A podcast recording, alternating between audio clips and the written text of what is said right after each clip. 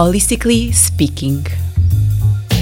Um podcast que coleciona peças de inspiração para a mulher moderna. Todas as quintas-feiras, na NIT FM. Seja bem-vinda ao teu mundo. Olá, sejam bem-vindos a mais um episódio do Holistically Speaking.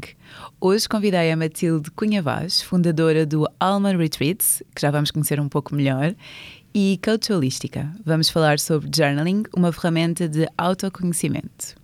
Bem-vinda, Matilde. Olá, obrigada, por estar aqui. Estou muito contente de estar aqui.